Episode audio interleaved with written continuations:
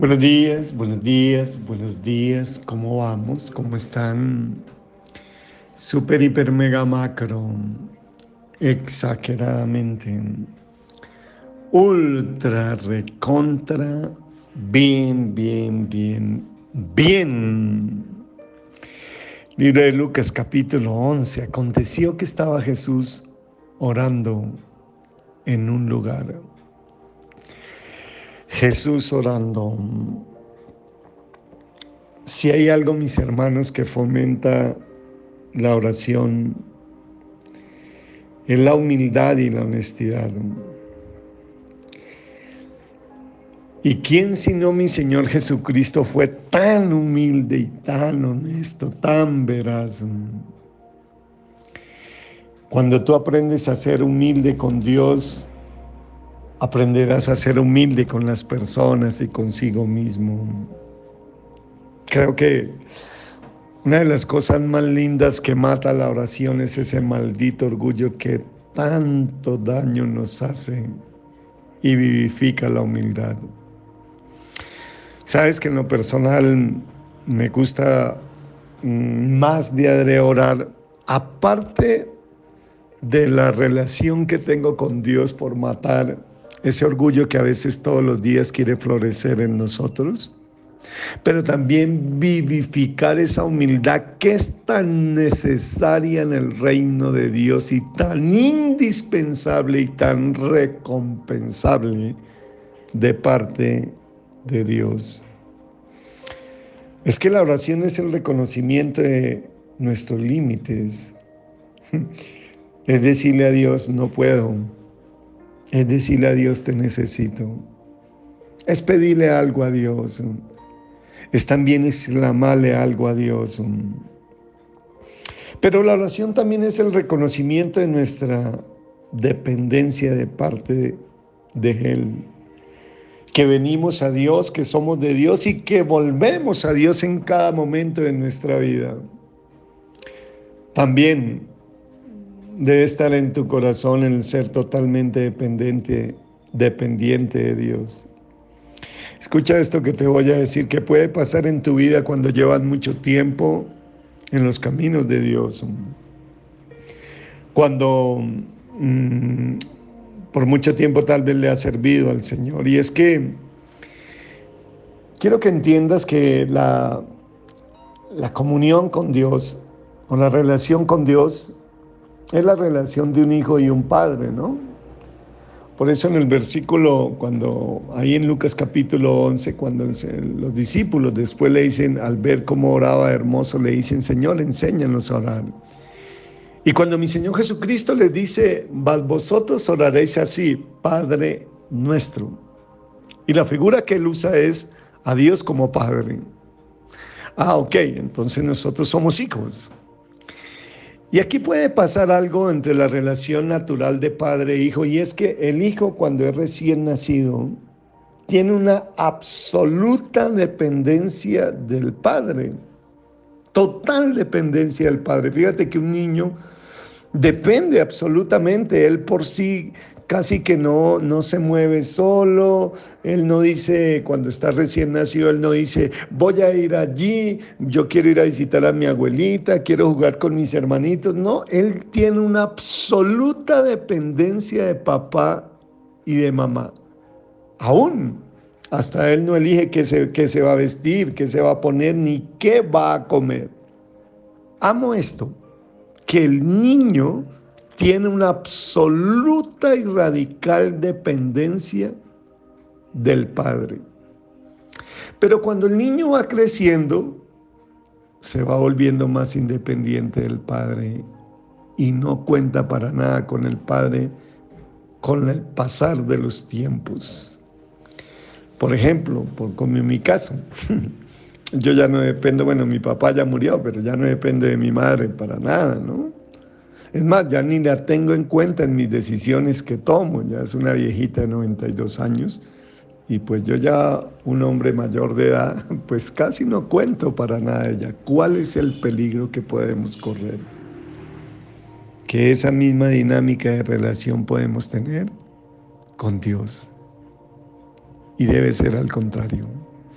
Que entre más tú creces espiritualmente, comillas, digo comillas porque puedes no estar creciendo espiritualmente, pero crees que estás creciendo espiritualmente porque dices, no, yo ya llevo tantos años en el Evangelio, llevo tanto tiempo, soy un siervo de Dios, soy un pastor, soy un líder. Entonces puedes correr con el mismo peligro que en lo natural uno puede correr con sus padres.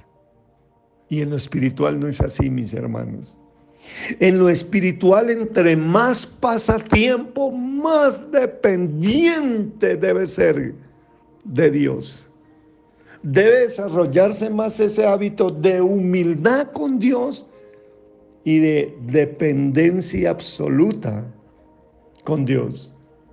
Fíjate que muchos cuando comienzan su, su carrera cristiana, su relación con Dios, ellos afianzan su tiempo al comenzar y es ese primer amor y pasan tiempo con Dios y anhelan contarle todo a Dios y anhelan pedirle todo a Dios, pero cuando va pasando el tiempo se va enfriando ese amor. Y es que quiero que entienda algo, mis hermanos, que el cristianismo es una relación de amor no es una religión, no es una denominación, no, mi hermano, no es legalismo, no son normas, no son leyes. No, tú lo que primero que debes entender es que el cristianismo es una relación de amor, una relación de amor donde alguien comienza amando y nosotros nos dejamos amar y como resultado de eso comenzamos a amar a aquel que nos amó primero. Pero claro, mi hermano, Escucha esto. Tú no puedes amar a quien no conoces. Y tú no conoces con quien no pasas tiempo. Conocerlo es amarlo. Amarlo es confiar en Él. Confiar en Él, pues es obedecerlo. Y obedecerlo es ser bendecido. Vuelvo y te lo repito porque quiero que lo grabes en tu corazón y pongas esa dinámica de tu vida. El cristianismo es una relación de amor. Y tú no puedes amar a quien no conoces. ¿Cómo puedes amar a alguien que conoces? Tú terminas amando algo como el resultado de quien lo conoces. Por eso la vida eterna dice Juan 17, 3, y esta es la vida eterna, que te conozcan a ti, a Jesucristo, a quien has enviado. Y tú puedes conocer a Jesús, pero no conocer de Jesús. Son dos cosas diferentes. Como yo conozco al presidente, pero no conozco del presidente. Como hay muchos... Mm, eh, actrices que yo las conozco, pero yo no conozco nada de ellas, ni peor ellas de mí. Y lo mismo puede pasar con Jesús. Y la oración tiene eso, la lectura de la palabra, el devocional tiene eso, que tú aprendes a conocer más de Él y conocer más de Él es amarlo. Y amarlo es confiar en Él. Y confiar en Él es obedecerlo. Y obedecerlo es ser bendecido. Entonces, esas son de las recompensas que tiene la oración, mis hermanos. Aprender a ser más humildes en un mundo tan orgulloso. Los orgullosos no oran, los orgullosos les cuesta depender de Dios. Los humildes nos encanta orar y pedirle a Dios y reconocer nuestros límites y ser honestos con Él. Ahora, la oración fortalece también mucho tu relación con Dios y escúchame, y entre más fuerte, más saludable, más transparente sea tu relación con Dios, serán más tus relaciones con tu esposa, con tu esposo, con tus hijos, con tu familia. Escúchame, entre más fortaleces tu relación con Dios, más fuertes serán las relaciones interpersonales que tienes y tú dependerás mucho no solo de tu relación con Dios, sino de las relaciones con las demás personas. ¿Por qué? Porque a Dios le interesa mucho cómo tú te llevas con las personas.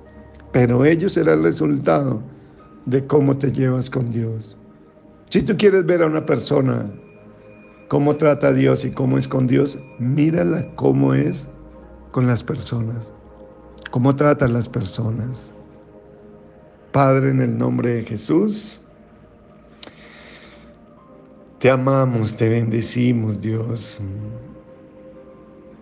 Señor, permita Dios que seamos hombres y mujeres de oración, Dios. Sé que en lo que está en tu corazón y en el mío como pastor es que este hombre y esta mujer que me escuche, Rey, se pierda en la oración, que se pierda en la comunión contigo, en la relación contigo, Señor. Que sean humildes, Padre. Que sean dependientes de ti, Rey.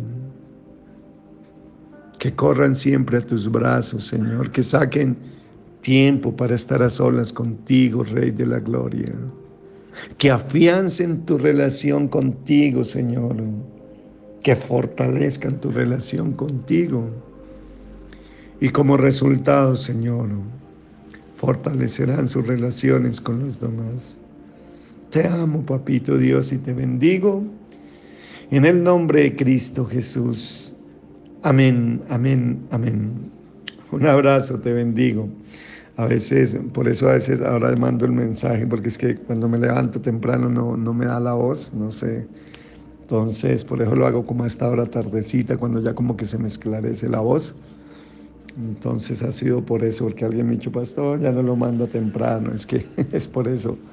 Ya a esta hora ya como que empiezo a mover y a leer mientras oro y mientras leo la palabra y todo eso como que empiezo a afinarla. Bueno, les bendigo con todo mi corazón, un abrazo grande. Chao, chao.